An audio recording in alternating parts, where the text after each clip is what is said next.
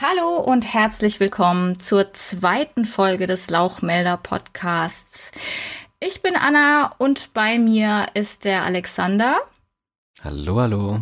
Und wir steigen heute noch ein bisschen tiefer ein in das Thema Veganismus. In Folge 1, die könnt ihr euch selbstverständlich, falls ihr sie noch nicht kennt, auch nochmal anhören ähm, oder überhaupt anhören, ging es um die Definition des Veganismus und in Folge 2 beschäftigen wir uns mal damit, was eigentlich so keine guten Gründe für den Veganismus sind.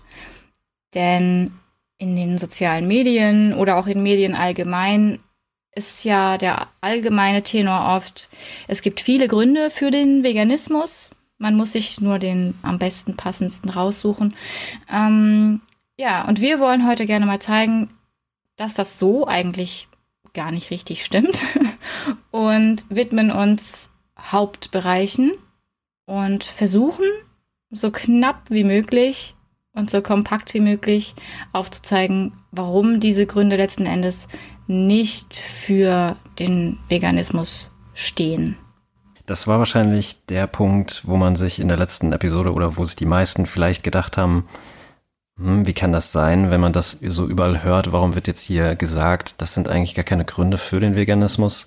Deswegen, wir haben das ja nur kurz angeschnitten und hatten sowieso vor, das in eine eigene Folge auszulagern. Das ist dann die hier.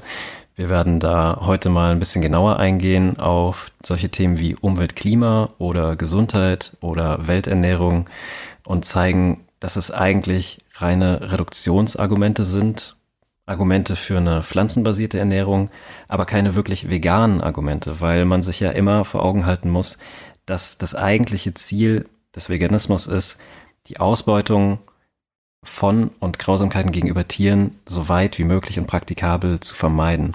Und das ist nicht immer kompatibel mit den Zielen einer umweltfreundlichsten Ernährung oder einer bestmöglichsten Welternährung. Ja, genau das, äh, der, der Hauptpunkt dabei ist eigentlich auch, dass die vegane Szene genau in diesen Superlativen oft einfach spricht. Also den Veganismus als klimafreundlichste Ernährungsweise bezeichnet oder halt eben auch gesündeste Ernährungsweise.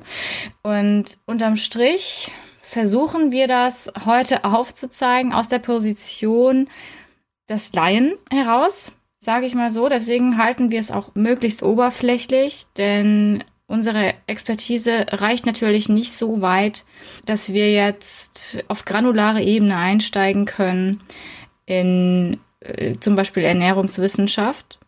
Wir haben aber Punkte rausgesucht, die euch zeigen sollen, dass man sehr, sehr gute Argumente für eine Reduktion des Tierproduktkonsums hat die aber eben alle nicht für Veganismus stehen. Darum soll es gehen. Und deswegen auch nochmal ganz wichtig vielleicht der Hinweis, wir werden heute teilweise Sachen sagen, von denen man denken könnte, warum sprechen die beiden sich jetzt gerade für Tierausbeutung aus? Das ist selbstverständlich nicht unsere Intention. Wir argumentieren ja für den Veganismus ethisch und ähm, es geht lediglich darum, diese Perspektive Klima, Gesundheit einzunehmen für die Dauer dieser Folge und dann eben festzustellen, wo wir an die Grenze stoßen der veganen Szene. Und aufzuzeigen, dass das alles bei weitem nicht so simpel ist, wie das in unterschiedlichen Quellen suggeriert wird. Das Hauptproblem, das wir bei diesen Themen haben, ist, dass wie man unterscheiden muss zwischen diesen Szenarien komplett vegane Welt versus der jetzige Stand, der definitiv ineffektiv ist und wo definitiv vieles für eine starke Reduktion des Konsums tierischer Produkte spricht, oder ob wir eine vegane Welt vergleichen mit einem Szenario, wo bereits drastisch reduziert und durchrationalisierte Tierhaltung der Fall ist. Zu letzterem Punkt muss man eben auch sagen, dass dazu sehr wenige Daten verfügbar sind. Mhm, genau. Das spricht ja eben auch dagegen, dass man am Ende sagen kann, wir wissen das ganz sicher. Letzten Endes müssen wir da tatsächlich so realistisch und auch ehrlich sein zu sagen, nein, so richtig wissen wir es eigentlich nicht. Weil wenn wir von einer rein veganen Welt sprechen, bräuchten wir ja zumindest schon mal eine relevante Menge rein vegan wirtschaftender Höfe. Da gibt's aber zum jetzigen Zeitpunkt zumindest noch nicht so sehr viele, sodass die Erhebung von Daten natürlich relativ schwierig ist. Mhm. Außerdem geht es ja hier letztendlich auch um eine globale Perspektive. Ja. Wir werden hier jetzt erstmal beginnen mit den Punkten Umwelt, Klima und Welternährung und uns dann nochmal Gesundheit anschauen. Ähm, hier kann man letztendlich einfach starten, was ist die relevanteste Instanz gerade, wenn wir vom Klimawandel sprechen. Da wäre es im Grunde ja am logischsten, den IPCC zu nennen, also den Weltklimarat, der in seinem Bericht von 2022 manche Dinge drinstehen hat, die vegan lebenden Menschen vielleicht nicht unbedingt gefallen werden. Und da werden wir jetzt mal so ein paar Zitate durchgehen. Genau. Wir haben uns überlegt, wir lesen die, also der, dieser Originalbericht ist in englischer Sprache verfasst. Wir lesen jeweils einen dieser Sätze vor und fassen das Ganze dann aber auch nochmal kurz in Deutsch oder auf Deutsch zusammen, um auch nochmal so die, die Essenz des dort Geschriebenen aufzuzeigen und warum es eben kein pro-veganes Argument ist.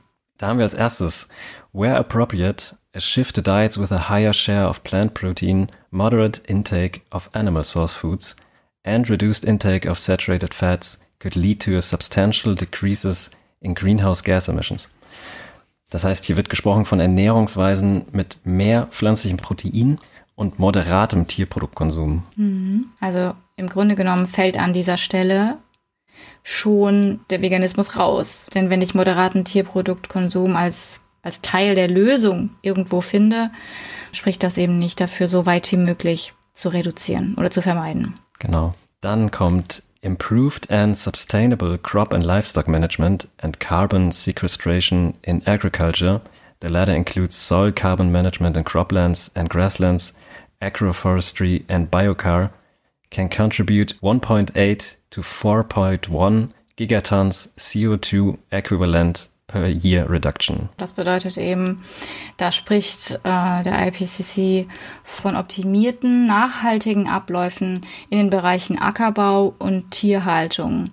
Also wir haben wieder eben Klimaexperten, die sich für eine nachhaltige Tierhaltung aussprechen. Mhm. Und als drittes Zitat haben wir dann noch Co-Benefits include enhanced climate change adaptation and increased food security associated with improved livestock breeding. Und auch hier finden wir am Ende des Satzes die optimierte Viehzucht als Teil der vorgeschlagenen Lösung. Und zwar nicht nur, um eine bessere Anpassung an den Klimawandel zu erzeugen, sondern eben auch die Ernährungssicherheit äh, vor dem globalen Hintergrund zu erhöhen. Wir haben ja schließlich auch auf dieser Welt sehr, sehr viele Menschen zu ernähren. Ja, und hier werden sich denn jetzt vielleicht ein paar Leute fragen, wie kann es denn sein, dass hier der Weltklimarat von nachhaltiger Tierhaltung spricht, wenn es doch Dokumentationen gibt und andere Quellen gibt, die einem suggerieren, dass es nachhaltige Tierhaltung gar nicht geben kann, dass jede Form der Tierhaltung direkt klimaschädlich wäre. Mhm. Äh, das ist auch so eines der Hauptgebrechen vielleicht sogar mittlerweile der veganen Bewegung, dass wir äh, sehr viele Informationen haben, die wir auch sehr leicht für uns ähm, in Anspruch nehmen können dass die aber eben an mancher Stelle einfach auch relativ oberflächlich sind und vielleicht nicht richtig. Der Punkt hinter der Frage, warum wird hier von nachhaltiger Tierhaltung gesprochen, ist, es ist letzten Endes möglich, Tiere nachhaltig auszubeuten. Und dafür gibt es, da muss man gar nicht so weit gehen, sehr, ja, sehr eingängige Beispiele, wie eben auch wieder im, im Rahmen des IPCC der darauf hinweist, dass eben diese Ernährungssicherheit geschaffen werden kann und zeitgleich gibt es Möglichkeiten durch Tierzucht und die Erzeugung tierischer Produkte ein Kalorienplus zu erzeugen. Das bedeutet also, was oft übersehen wird, ist, nicht alles, was Tiere fressen oder womit Tiere gefüttert werden können, ist für den Menschen auch essbar. Also wir haben zum Beispiel Erntereste, wir haben Reste ähm, aus der Produktion, wir haben Missernten, wir haben Zwischenfrüchte. Und all das können wir praktisch in den Trog geben und erhalten ein, ja, aus ethischer Sicht natürlich nicht, aber wir erhalten ein Lebensmittel. Und dadurch ein erzeugtes Kalorienplus, das eben uns Menschen wieder vor diesem Punkt Ernährungssicherheit helfen kann, die, die Welt zu ernähren. Und auf der anderen Seite ist es natürlich auch nicht von der Hand zu weisen, dass das eine nachhaltige Form der, der Nährstoffbereitstellung ist. Also wenn ich einen Kalorienplus erzeugen kann aus etwas, was ich vielleicht anderenfalls wegwerfen würde, dann ja, wäre es Augenwischerei jetzt zu sagen, dass das ist nicht, nicht nachhaltig oder nicht, nicht sinnvoll. Genau, der Kern ist, dass immer von Veredelungsverlusten die Sprache ist, was in unserer, also im derzeitigen Stand noch der Fall ist. Das heißt, wir haben wirklich die Situation, dass wir momentan Kalorien verwerten, an, an Tiere geben, wo am Ende weniger bei rumkommt, mhm. weil wir davon Teile selbst verwerten könnten. Aber man sieht eben an diesen genannten Beispielen, dass selbst in einer Welt, in der wir jetzt wirklich nur noch Pflanzen anbauen würden, wir nur noch reine, reinen Ackerbau hätten und keinerlei Tierhaltung mehr. Selbst dann würden noch so viele Massen anfallen, die man einfach an Tiere verfüttern könnte, weil Tiere eben in der Lage sind, Dinge zu verwerten, die wir als Menschen nicht verwerten können. Und dadurch stehen die Tiere dann nicht mit uns in Nahrungsmittelkonkurrenz und erzeugen ein reines Kalorienplus. Ja, darüber hinaus auch nicht vergessen sollte, ist, dass die Tierhaltung, äh, so wie sie früher war, äh, klimaschädlicher war als, als heute, einfach durch den Fortschritt. Und das Problem an der Sache ist, wenn die Menschen die Ausbeutung an sich nicht als problematisch empfinden, dann steht man irgendwann als, als Veganer, der mit dem Klimaargument argumentiert, an einem Punkt, an dem man vielleicht nicht mehr weiterkommt, weil man, wenn man konsequent beim Klima bleiben wollen würde, dann irgendwann plötzlich für Tierausbeutung oder auch Grausamkeit gegen Tiere argumentieren müsste. Genau, ansonsten haben wir natürlich global gesehen auch noch Flächen, die sich einfach nicht für Ackerbau eignen, wo man nur Weidelandschaft hat, die man dann eben verwerten könnte mit Kühen zum Beispiel, die eben in der Lage sind, das Gras zu verwerten, was wir Menschen nicht können. Mhm. Und das heißt, wenn wir das Ganze global betrachten, dann haben wir immer Flächen verfügbar, die wir entweder für Tierhaltung nutzen oder sie eben gar nicht nutzen, weil Ackerbau dort nicht möglich ist.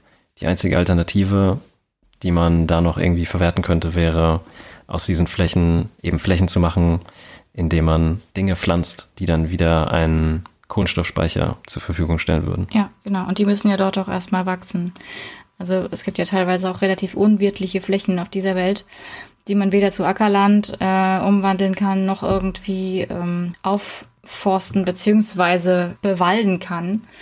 Und da stellt sich natürlich schon die Frage, wie lassen sich diese Flächen möglichst effizient nutzen. Aber man muss tatsächlich sich auch nicht nur mit dem Weideland beschäftigen oder auch mit, mit eben dieser Pflanzenmasse, die übrig bliebe, sondern man kann auch jetzt in dieser Welt, so wie sie ist, schon Dinge nennen, die äußerst nachhaltig sind und wo man letzten Endes sagen muss, derjenige, der sich von diesen Tierprodukten ernährt, der macht in puncto Klima eigentlich sehr, sehr viel richtig. Ein Paradebeispiel dafür ist die Jagd. Wer Wild, das nie irgendwie ge gehalten wurde im Sinne von Massentierhaltung. Also da wurde kein Strom verwendet, es wurde nicht gesondert gefüttert, außer eben diese zeitweilige Zufütterung über die Wintermonate zum Beispiel. Dieses Tier, das eben sein Leben lang im Wald gelebt hat, wenn man das diesem System Wald entnimmt, das ist einfach eine sehr, sehr nachhaltige Weise, sich, sich zu ernähren, sich sein Protein zu äh, zu machen. Und das, das gleiche gilt auch,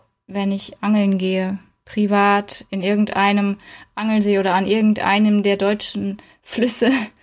Äh, also das gilt selbstverständlich jetzt nicht für die Schleppnetzfischerei, wo man sagen müsste, okay, da gibt es selbstverständlich Umweltauswirkungen und so weiter und so fort. Aber wenn ich mir jetzt einmal in der Woche ähm, irgendeinen äh, Fisch aus dem Rhein ziehe, dann wird niemand auf die Idee kommen, mir zu erklären, dass ich da mit dem Klima oder der Umwelt schade. Natürlich ist da klar, dass das keine Art und Weise ist, wie sich jeder ernähren könnte.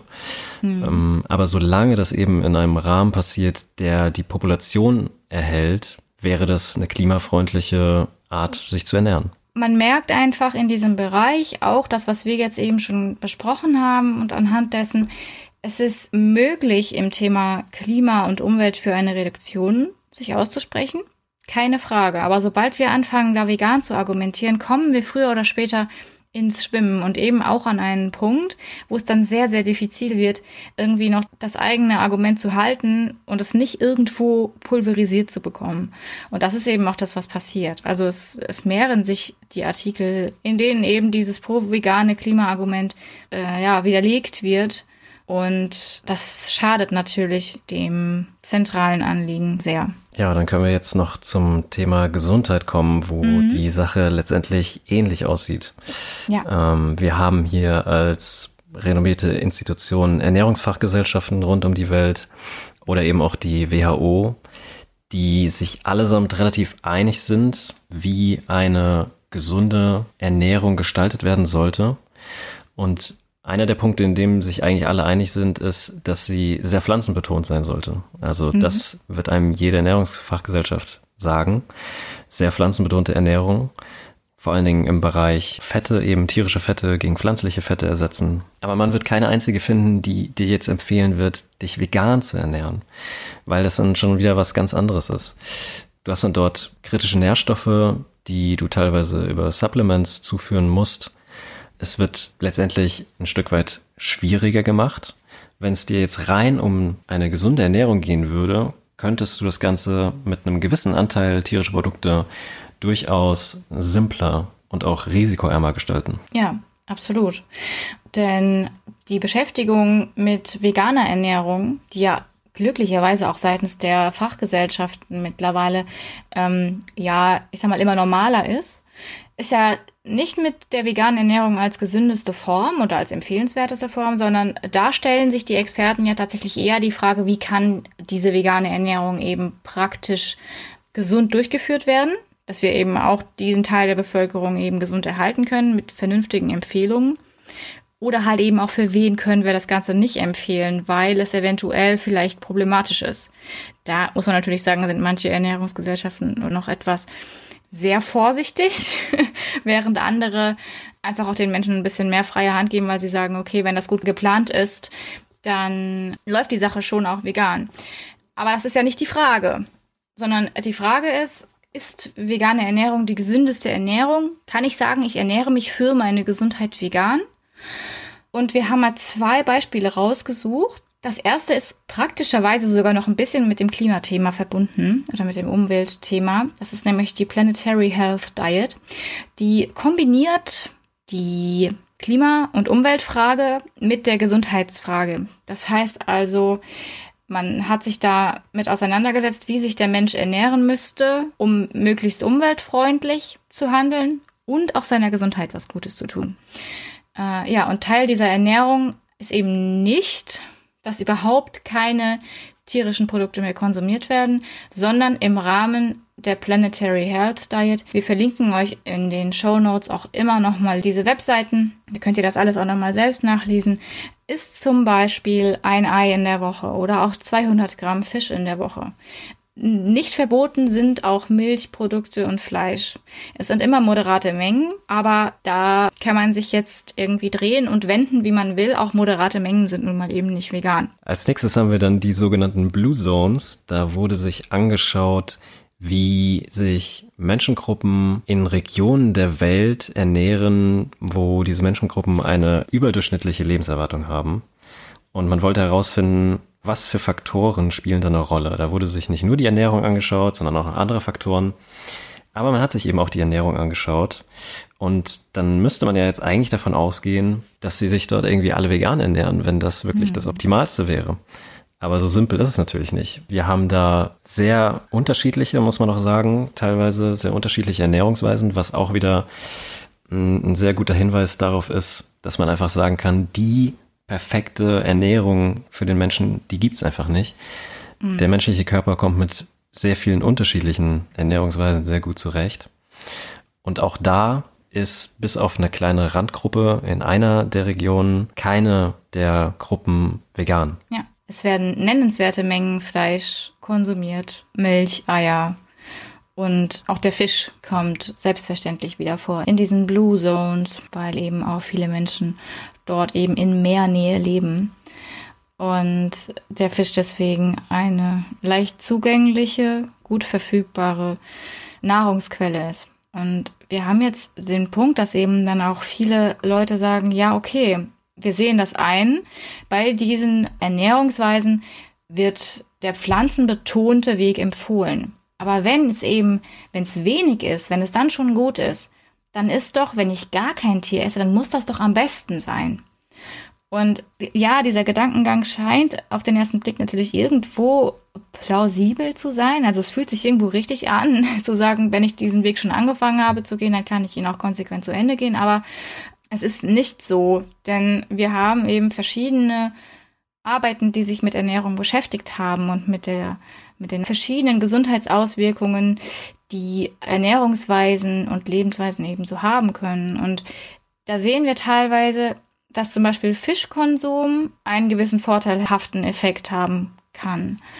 Und dass auch Milch in Bezug auf also in einzelnen Bereichen eventuell protektive Effekte haben könnte. Milch ist an sich eher neutral zu bewerten nach aktuellem Stand für die Gesundheit, so overall, aber das widerspricht eben auch dem, was man oft aus der veganen Szene hört. Da ist es ja eben oft Milch ist Gift und Milch macht dies oder das mit deinem Körper.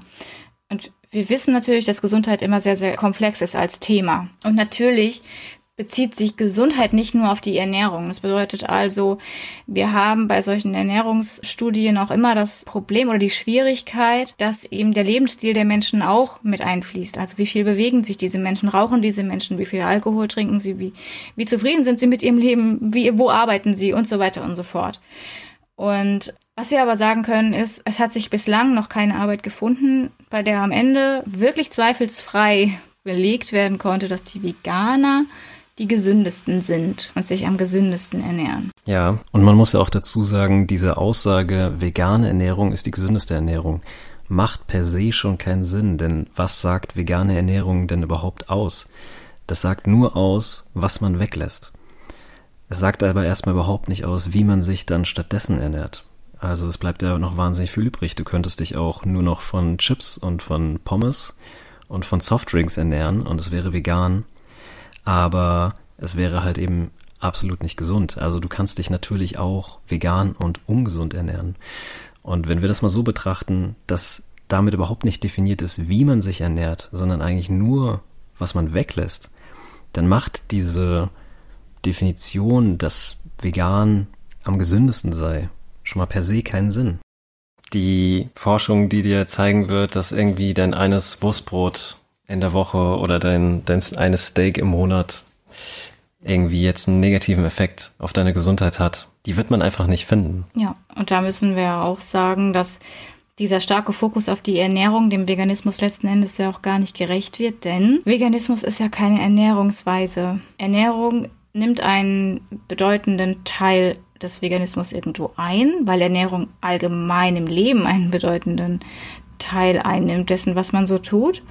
Aber Veganismus ist eine Lebensweise. Und wir werden in, sowohl im Bereich Klima als auch im Bereich Gesundheit Dinge finden, die man als Veganer nicht tut, die aber zum Beispiel der Gesundheit eigentlich nicht, ähm, nicht schaden. Also zum Beispiel, wenn ich jetzt in den Zirkus gehe, dann wird das meiner Gesundheit nicht weiter schaden, außer irgendwie es bricht ein Tier aus und frisst ausgerechnet mich. Dann habe ich natürlich ein gesundheitliches Problem. Aber an sich ist das, kann ich mit dem Gesundheitsargument nicht gegen den Zirkus argumentieren. Da muss ich mich auf die ethische Ebene begeben dafür. Dann bieten diese ganzen Themen, die wir jetzt durchgegangen sind, halt eben leider ein großes Potenzial für Missinformationen. Die allerwenigsten Menschen haben überhaupt irgendwie wirkliche Expertise, auch in Ethik nicht, aber in Ernährungs- oder Landwirtschaft schon mal gar nicht.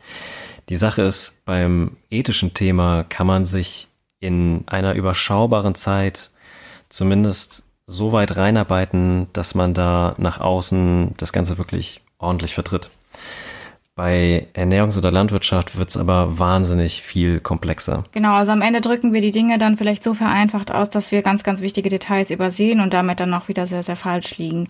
Das passiert zum Beispiel auch oft in einschlägigen veganen Dokumentationen, die natürlich sehr bildgewaltig und sehr interessant sind, wo eben unterschiedliche Probleme angerissen werden. Und an diesem Punkt bietet es sich an, mal kurz über Missinformation und Desinformation zu sprechen, denn was wir beide natürlich nicht tun, ist der gesamten veganen Szene irgendwie eine böswillige Absicht zu unterstellen. Also Desinformation liegt ja vor, wenn wir mit einer Absicht falsche Informationen verbreiten, uns in irgendeiner Form einen Vorteil zu verschaffen, aber damit auch potenziell Schaden anrichten zu können.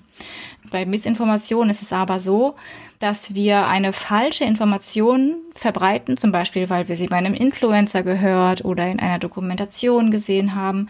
Und wir wissen gar nicht, dass es falsch ist. Und wir haben auch gar keine unlautere Absicht irgendwie dahinter. Wir wollen dem Veganismus was Gutes tun und wir wollen, ja, die vegane Idee irgendwo unter die Leute bringen verbreiten dabei aber Fehlinformationen. Das ist die Missinformation. Also viele handeln nicht böswillig, ähm, sondern wollen wirklich einfach nur das Beste und deshalb ist es umso wichtiger, dass man sich damit auseinandersetzt, was kann man denn eigentlich alles an guten Argumenten für den Veganismus finden und dann nutzen, weil das sind nämlich dieselben Menschen, die das auch sehr bereitwillig eben dann aufnehmen und sagen, okay, oh wow, da habe ich mich geirrt. Ich möchte dem Veganismus aber nicht schaden.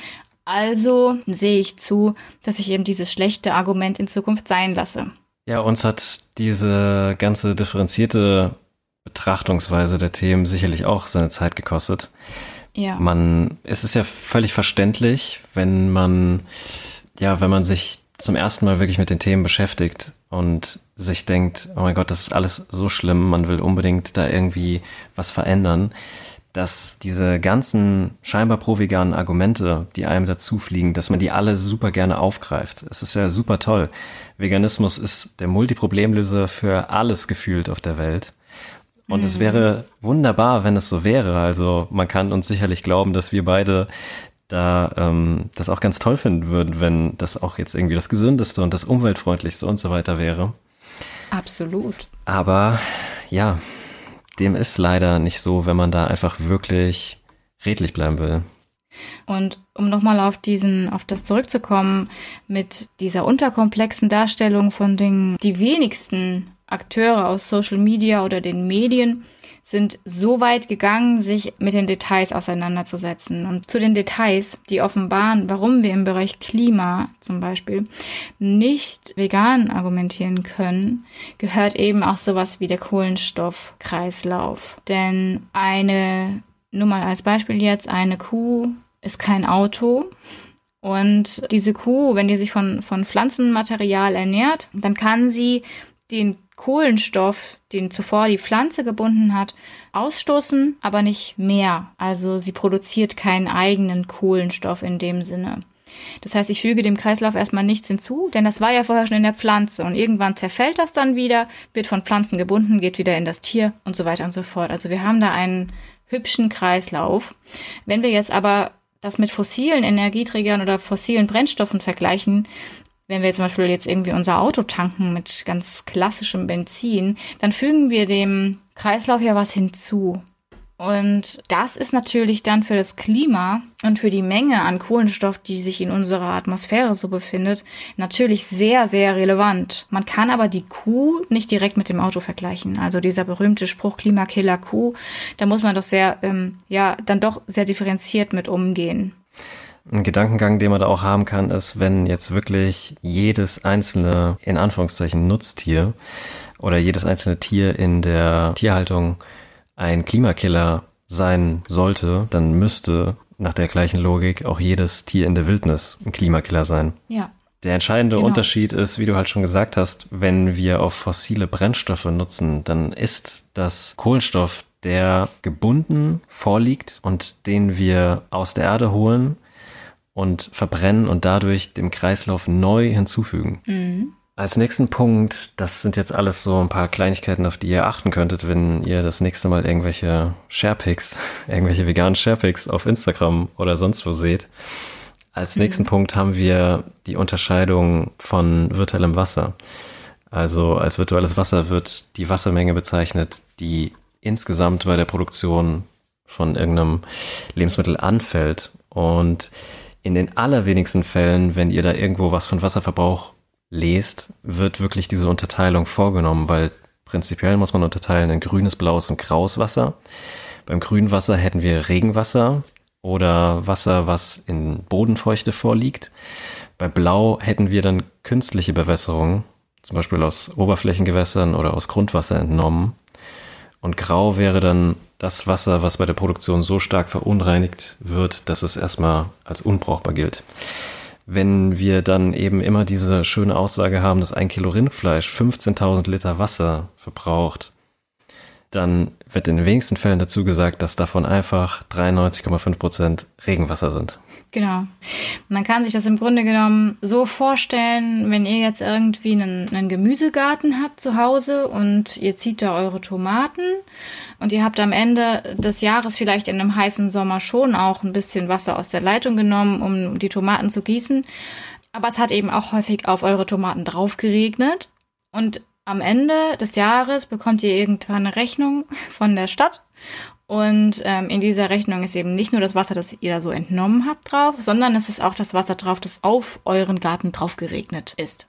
Und äh, da würdet ihr euch natürlich zu Recht fragen, warum wird mir jetzt dieses Wasser angelastet und angekreidet? Ich kann ja nichts daran ändern. Das Wasser fällt sowieso auf diese Fläche. Und auch hier muss man natürlich wieder sagen, auch Wasser befindet sich in einem Kreislauf. Das heißt davon zu sprechen, dass das Wasser prinzipiell verbraucht ist, also 15.000 Liter Wasser, das ist eine ganze Menge. Das, das ist schon, schon, schon inhalt, sachlich nicht richtig, weil das Wasser eben auch wieder in das, potenziell eben über die Pflanze in das Tier geht und das Tier auf unterschiedlichste Art und Weise das Wasser auch wieder abgibt, ja. Also man kann das sehr, sehr weit denken. Aber virtuelles Wasser, genau, wie du eben schon sagst, wird in diesen Sharepicks doch sehr, sehr oft einfach verschwiegen und als Gesamtverbrauch dargestellt. Ja, und als letzter Punkt die Landfläche. Auch da muss man dann schauen, was wird da konkret wirklich verglichen. Vergleichen wir jetzt einfach nur die pure Masse oder vergleichen wir wirklich Kalorien miteinander?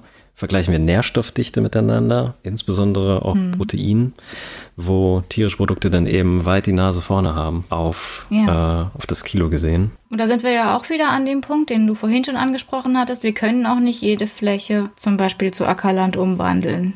Ja. Genau. Das sind, ja, das sind so die drei, die drei Hauptpunkte, die man immer mal wieder hört. Äh, so in Social Media, wenn es um Klima und Umwelt geht, dass eben sehr viel Fläche verbraucht wird oder auch sehr viel Wasser oder eben auch extreme Emissionen erzeugt werden durch tierische Produkte.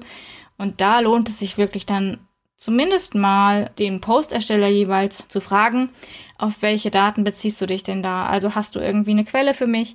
Kann ich mir das mal angucken? Und ähm, ja, im Regelfall landet ihr dann bei Medienberichten, in denen die Sache mit dem virtuellen Wasser eben auch schon so ein bisschen unterkomplex dargestellt wurde oder mit dem Kohlenstoff. Um die ganzen Themen jetzt mal nochmal kurz zusammenzufassen, auch damit man uns da nicht irgendwie missversteht. Wir argumentieren hier auf keinen Fall irgendwie für irgendeine Form der Tierausbeutung. Wir stehen dafür ein, dass jegliche Form der Ausbeutung so weit wie möglich und praktikabel beendet wird.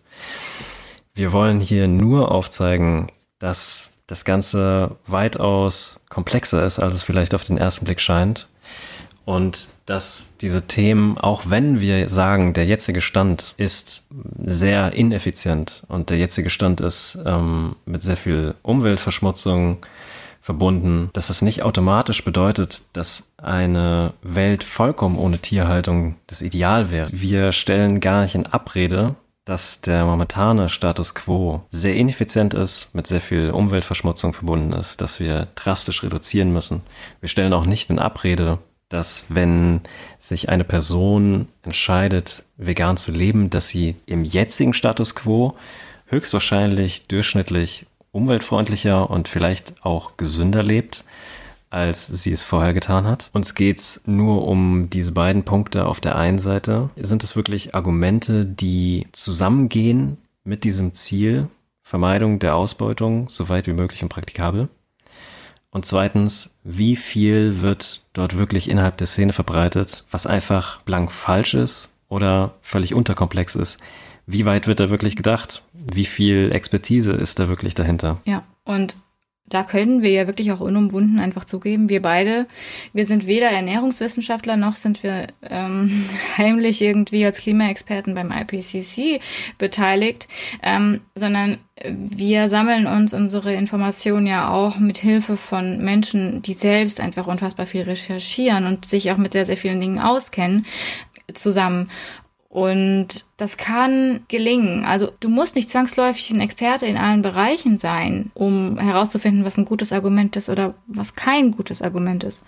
Aber was eben, was eben wichtig ist, wenn man für den Veganismus in aller Konsequenz einstehen möchte, ist, dass man sich zumindest damit beschäftigt, sich hinsetzt und sagt, okay, jetzt dividiere ich mal auseinander, was bedeutet denn vegan Leben wirklich und kann ich mit dem Klimaargument, nur mal als Beispiel, wirklich bis ans Ende dieses so weit wie möglich Vermeidens gehen. Und in den meisten Fällen wird man dann eben irgendwann an dem Punkt ankommen, wo man sagt, okay, nein, stimmt, jetzt gerade zerfällt mein Argument. Ja, und niemand von uns würde wahrscheinlich tierische Produkte und die dahinterstehende Ausbeutung dann akzeptieren, wenn es auf einmal wahnsinnig klimafreundlich wäre oder wenn es wahnsinnig gesund wäre. Also geht es ja im Kern auch gar nicht darum. Das kann man sich immer bewusst machen.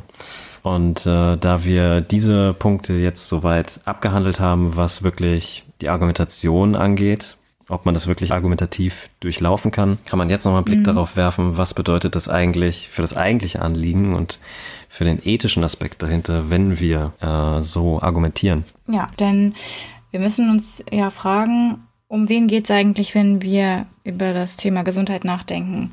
Um wen geht es, wenn wir über das Thema Klima nachdenken?